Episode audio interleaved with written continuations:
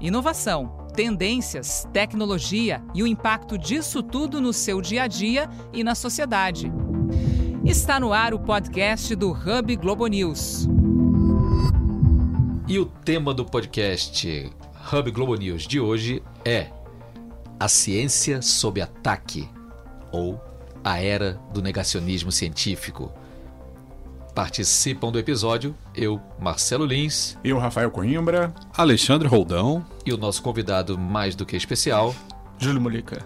direto de São Paulo, do Profissão Repórter, por motivos absolutamente límpidos e claros que vocês vão saber já já. Quando a gente está falando aqui é, em negacionismo, né, é um termo que ficou bastante em voga nos últimos anos, não apenas relacionado à ciência, aos negacionistas do Holocausto, que não acreditam que os nazistas fizeram o que fizeram com milhões e milhões de judeus da Segunda Guerra Mundial, a negacionistas de uma série de fatos históricos comprovados e relatados em livros registrados pela história, mas ultimamente tem um tipo de negacionista que ganhou muito espaço.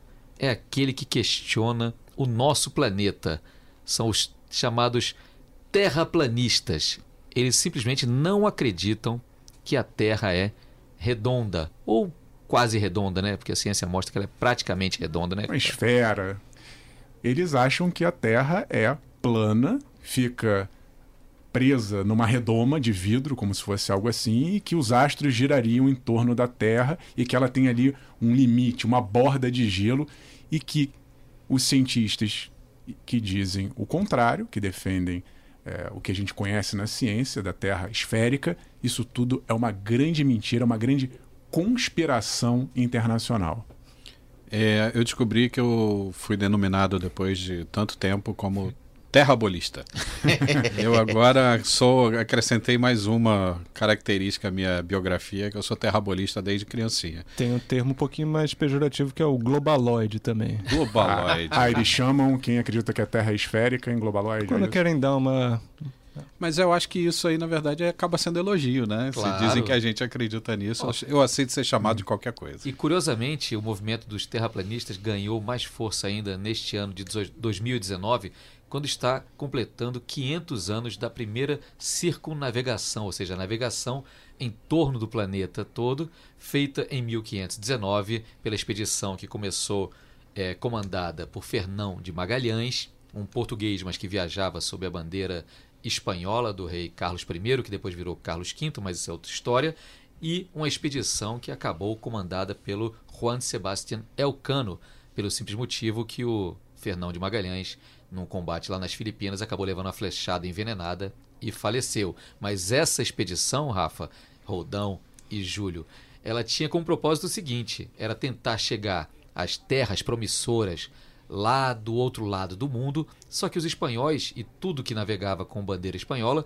não podiam passar pelo sul da África, porque era uma região dominada pelos portugueses. Então, Cabo da Boa Esperança, nada.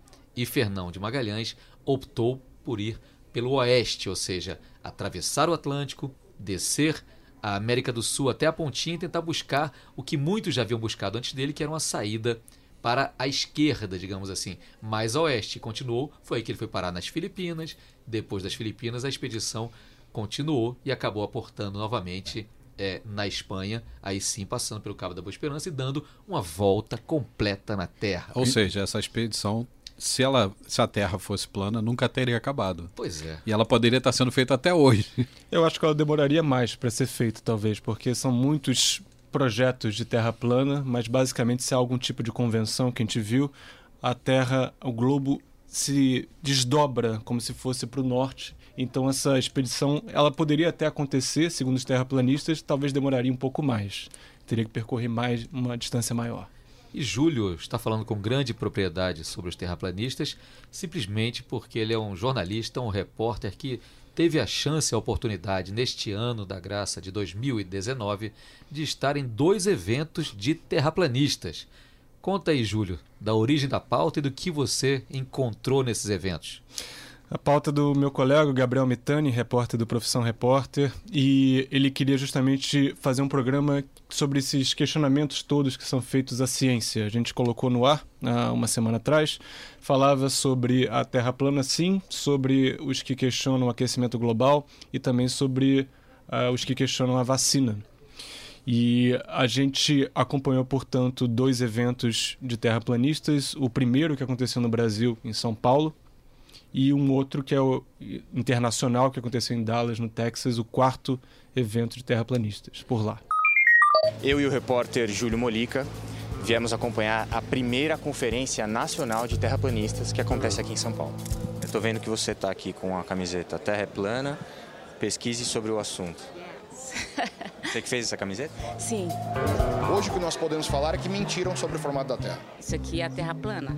A Terra é plana. Você acha que os avanços tecnológicos que a gente tem até hoje, eles não levam em consideração a gravidade? Não levam em consideração a gravidade.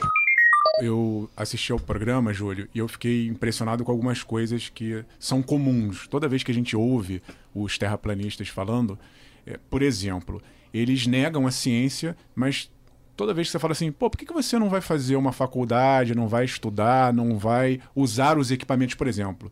O, o Fernão Magalhães, essa experiência poderia ser repetida hoje, é só fazer uma vaquinha e vai dar a volta de, de navio que você vai comprovar que a Terra é, é redonda. E eles não, é, nós somos pessoas comuns.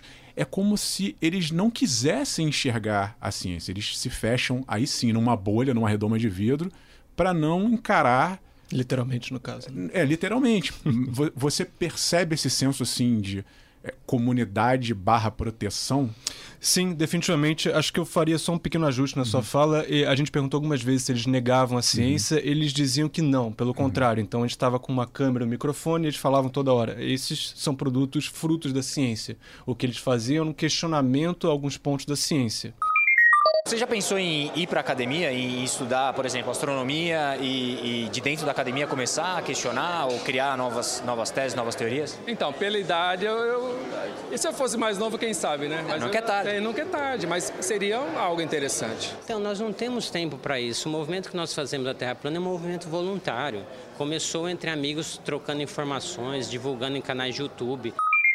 Eu percebi que sim, tem esse aspecto que você fala de permanecer a um grupo. Acho que todo mundo gosta de fazer parte uhum. de um uhum. grupo, né?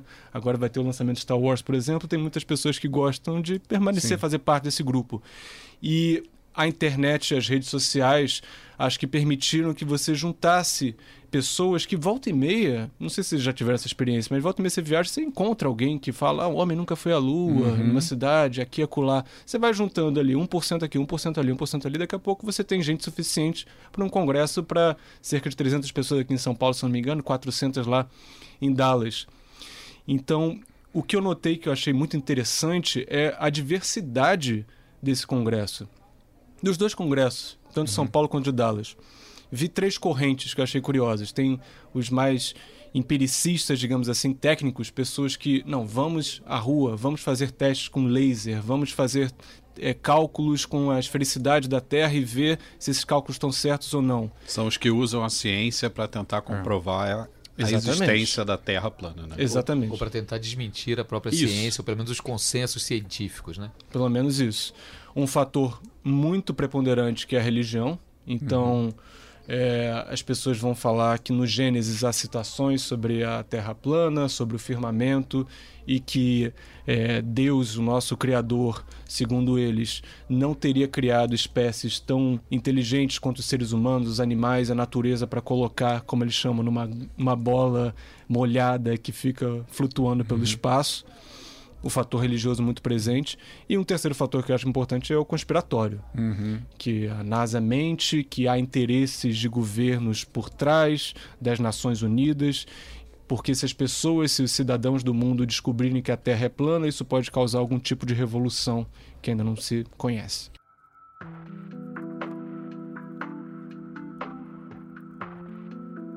Agora, você falou o tempo todo em grupo, comunidade, união como é entrar no meio desse grupo, dessa unidade e sendo um estranho para eles. Em São Paulo, acho que foi um pouco, exigiu um pouco mais de negociação é, são grupos mais recentes no Brasil e sofreram ataques muito diretos, tanto da comunidade científica como da própria imprensa. Então, foi uma negociação um pouco mais complicada. A gente gostaria, inclusive, de participar mais do cotidiano dessas pessoas, mas eles colocaram algumas restrições sobre a casa deles, por exemplo, de conversar com pessoas próximas. Então, a gente foi é, ao Congresso e essa foi mais ou menos a participação que a gente fez na reportagem. Ficou restrito um pouco ali. Fomos bem tratados, receberam a gente com, com bastante carinho, eu diria, mas houve quem não quis falar com uhum. a gente, é claro, houve alguma restrição. Você notou diferença do, do grupo brasileiro para o outro grupo do, do americano que você visitou? Eu notei sim, eu acho que os americanos, essa discussão talvez já tenha acontecido com eles sobre críticas à imprensa e uhum. posicionamento, posicionamento frente à mídia, talvez no ano passado, há dois anos atrás. É, mais do que tudo, boa parte dos congressistas americanos com quem a gente conversou, eles entendem que mesmo que a mídia critique, isso pode gerar uma mídia, pode gerar mais movimento para os blogs deles, quase todos têm canais no YouTube, então eles não veem necessariamente a crítica como uma coisa ruim, mas também, para ser honesto, teve também um, um, congressista nos Estados Unidos que impôs muitas restrições para a gente e no fim das contas a gente disse que a gente não poderia gravar nessas condições. Tem um dado curioso aí é, nesse approach em relação aos terraplanistas é que vira e mexe você vê alguns deles dizendo que eles são perseguidos, perseguidos uhum. por aqueles que defendem a ciência. Como quem diz, é, isso aqui é o que eu acredito, são os fatos do jeito que eu os uhum. vejo. Ou seja, a partir do momento que aquilo é um fato do jeito que alguém vê, é, deixa de ser opinião e deveria ter o mesmo espaço do que outras formas de ver o mesmo fato, digamos, a forma científica.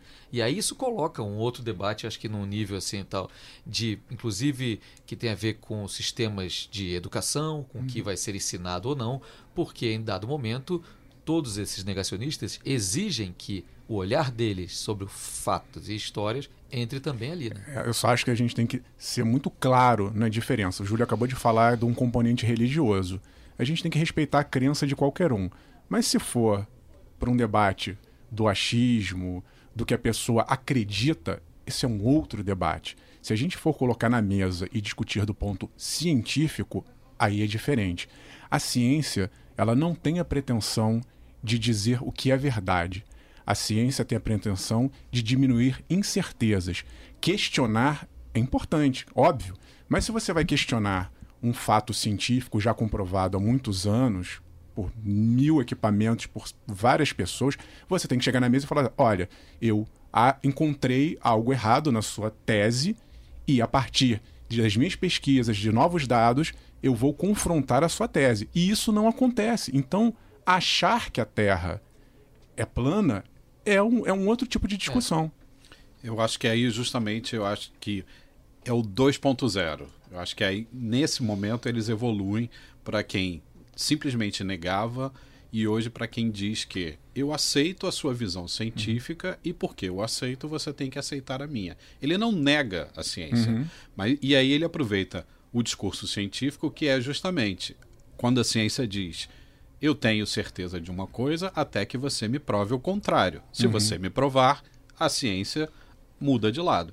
Então, acho que esse discurso hoje está muito atualizado e ganha força muito em redes sociais, vai angariando volume, vai fazendo com que as coisas aconteçam é, numa velocidade maior. É quase o discurso da pós-verdade. Sim, Você exatamente. nega um fato e acha... Mas vocês compreendem que também a gente consegue entender um pouco como essa situação chegou ao que está e hoje a gente tem uma pesquisa do Datafolha, acho que 7% uhum. da população brasileira acredita que a Terra é plana. Eu, leigo, jornalista de formação, uhum. tive, a gente entrevistou muitos uh, astrônomos, físicos, matemáticos, gente relacionada a esse tipo de questão. E eu tive muita dificuldade, por vezes, de entender uh, provas concretas Perfeito. por que, uhum. que a Terra é uhum. é redonda. Uhum. Então a academia, às vezes, e é uma questão própria da academia, cada vez mais a gente está especialista, vai se fechando em coisas muito específicas e às vezes as pessoas se sentem outsiders, uhum. se sentem distantes disso. E o que eu acho mais esquisito é que até algumas pessoas falaram: ah, você voltou meio terraplanista. Não, não é isso. Continuo acreditando que a Terra é, é um globo. Mas eu acho que assim, se o, os astrônomos e os físicos que eu entrevistei, e eu e Gabriel Mitani, se eles quisessem me enrolar, eles conseguiriam. Uhum. Daí eu acho a importância mais do que nunca de um tema que a gente já abordou até no Hub, que é o da divulgação científica, do da vulgarização do discurso científico. vulgarização no melhor vulgarização sentido. no melhor sentido, uhum. tornar vulgar, tornar popular, tornar inteligível algo que parte de uma tese, de números, de experiências. Porque aí sim talvez possamos chegar a um ponto em que você confronte quem nega a ciência. Ao dizer o seguinte, eu até admito que a ciência eventualmente se nega a si própria, como ao longo da, da existência da humanidade houve descobertas que, um tempo depois, foram desmentidas, Isso. teorias que foram derrubadas por outras, mas sempre no espírito de tentar diminuir as dúvidas, né? O problema é quando alguém diz, não só eu não acredito nisso, acredito uhum. naquilo, mas não dá nenhuma comprovação de por que, que outra pessoa deveria também acreditar naquilo. Lins, no caso da Terra redonda, é, ninguém morreu ainda porque acredita no terraplanismo. Mas existem outros negacionismos que podem causar problemas graves. Estamos aí enfrentando uma onda de pessoas que não querem vacinar seus filhos, não querem se vacinar porque existe também um mal entendido, uma teoria conspiratória de que essas vacinas provocam mal efeitos, podem matar e algumas acabam sofrendo sequelas graves porque não se vacinaram. Para dar números, no caso do sarampo, só esse ano no Brasil, 13.400 casos registrados e 15 mortes só aqui no Brasil. Eu conheço uma dessas pessoas que é bem criada, estudada, participou dos melhores círculos e faz com que os filhos não sejam vacinados hoje. E aí, conversando com ela, entendi que, na verdade, o argumento dela é porque ela diz que a vacina é inócua, não faz diferença, essas doenças não existem mais, por que, que ela estaria fazendo isso com os filhos? E aí eu rebati com um argumento também muito simples.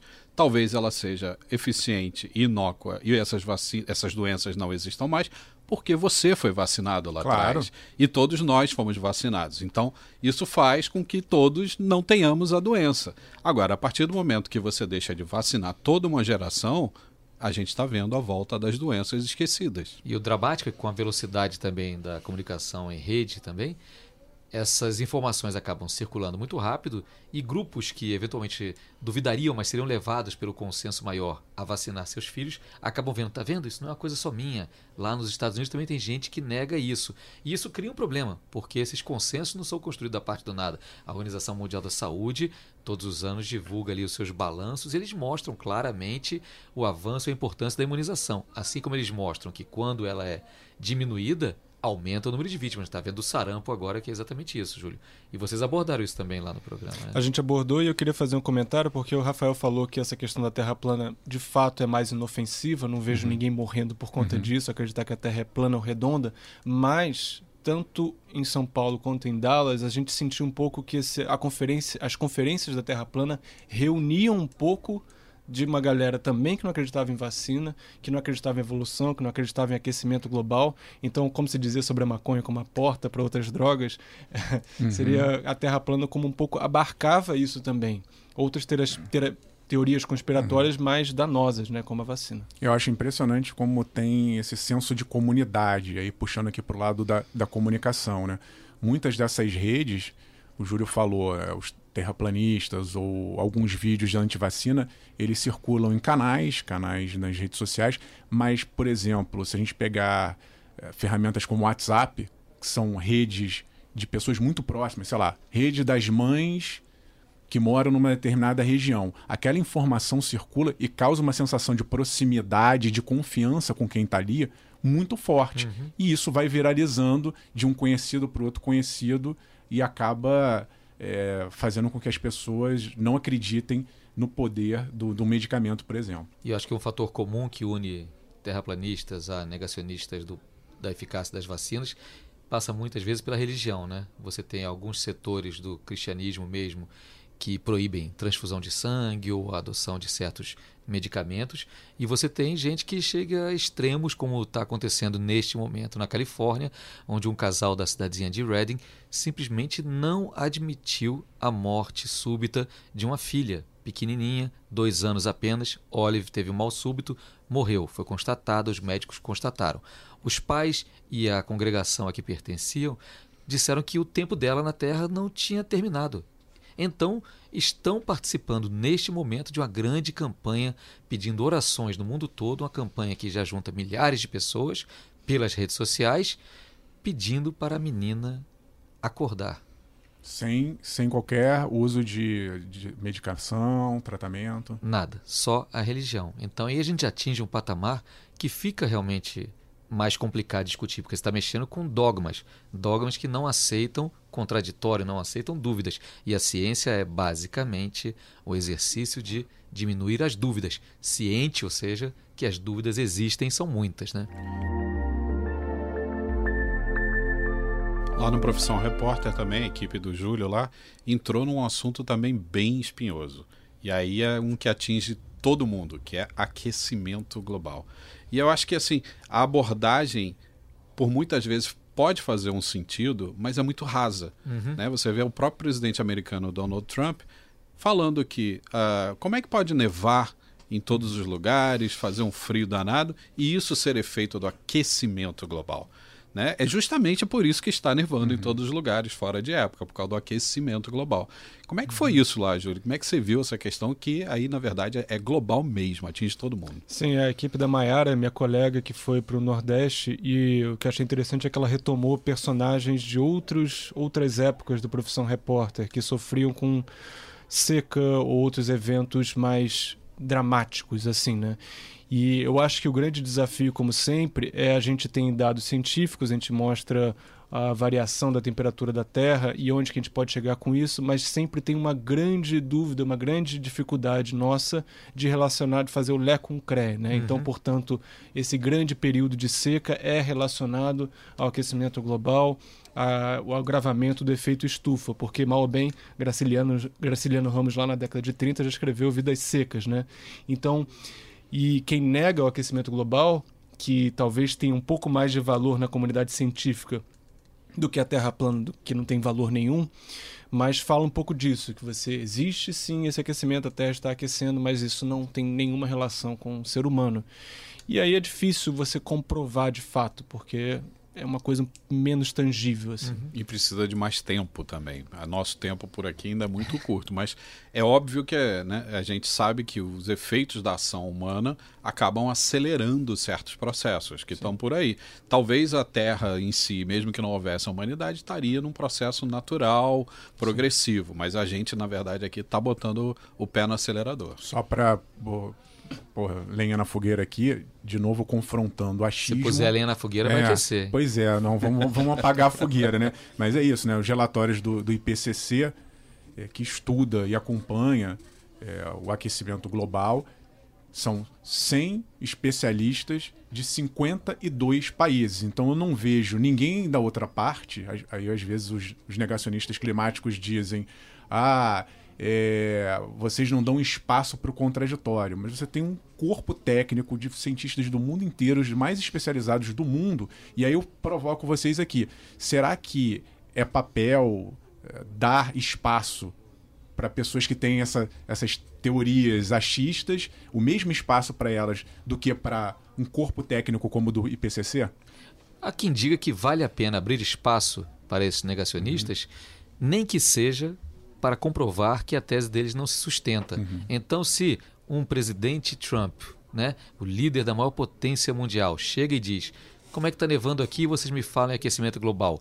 E aí chega alguém que estuda o tema e que sabe falar objetivamente e vai dizer: Olha só, você não pode pegar o fenômeno de um dia, enquanto eu te dou aqui uma carta que tem um período de tempo e aqui mostra claramente aquecendo mais e mais. E isso aqui coincide com o aumento da frota de automóveis, da produção industrial, ou seja, tudo indica, pelos nossos estudos, que há uma influência humana nisso. Então, a partir desse momento, esse negacionista aqui não vai dar para ele ter o mesmo espaço do que aqueles que apresentam uma série de provas. Eu acho que a ciência tem esse trabalho de, beleza, você está me dizendo isso, mas eu vou te confrontar aqui com alguns dados que foram recolhidos nos últimos 50 ou 100 anos. E aí o que, é que você me diz?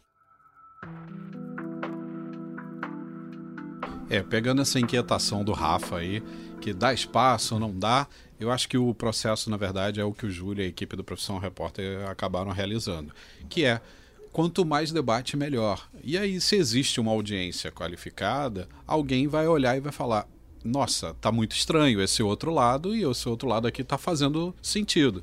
Então, acho que a partir, do momento que você discute, que você debate, que você apresenta provas e você faz com que o seu argumento seja melhor compreendido, a coisa flui melhor.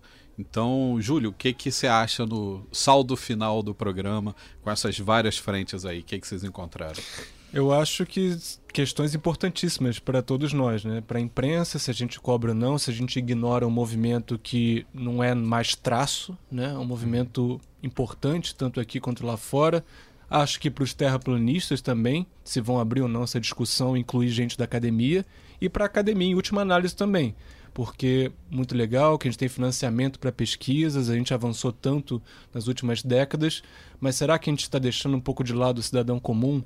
Tem que trazer isso um pouco. É, também faz parte é, da educação, das universidades. Talvez a gente tenha que incluir um pouco essa galera. É por aí mesmo que eu acho que dá para a gente ir encerrando isso aqui. Não dá para a gente pensar em alguns dos fatos que a gente tem como fatos como límpidos, claros e indiscutíveis. Valerá sempre repisar coisas que podem parecer óbvias para um grupo de pessoas, mas que um outro grupo muito grande pode não entender direito. Então, essa missão aqui que o jornalismo tem muito também de aumentar a discussão, abrir espaço para a discordância, abrir espaço até para as teses mais estapafúrdias, nem estapafúrdias, perdão, nem que seja para desmontá-las. E eu acho que é nesse tom mais ou menos que a gente vai chegando nessa reta final, né, Rafa? Não dá para negar os negacionistas. Só acho que a gente não pode ter o mesmo fim que o Galileu Galileu teve, que morreu na prisão, foi enxovalhado, e aí depois de 200 anos é que foi trazido de novo para a academia e reconhecido. Então, assim, se o debate é justo, tem plataforma, tem seara para conversar, que a gente bate papo aí para frente. Ah, só para fechar, que eu achei divertidíssimo que eles não falam atmosfera, falam atmosplana. então é isso. E que fique aí esse lema também é, científico da gente ter a única certeza é que nunca saberemos de tudo, né? Então o podcast do Hub Globo News dessa semana vai ficando por aqui. Lembrando que toda semana tem um episódio inédito, né, Rodão? Isso, você pode acessar aí no g1.com.br barra podcasts ou pode acessar pela plataforma da Apple, pode acessar o Spotify. O importante é que você participe com a gente, manda sua contribuição, sua dúvida, sua reclamação, hashtag HubGnews. A gente olha e depois volta. Um agradecimento a você que acompanha a gente até aqui e toda semana. Lembrando que você pode ver o programa do Hub também, que está lá no, na Globo News Play e é fácil de acessar, também trazendo inovação, tecnologia, sociedade. E só lembrando também que o programa do Júlio, da equipe do Profissão Repórter, está lá no Globoplay. Muito obrigado pela participação, Júlio. Daqui a sete voltas da Terra sobre seu próprio eixo, estaremos aqui de novo com mais um podcast Hub Globo News. Valeu!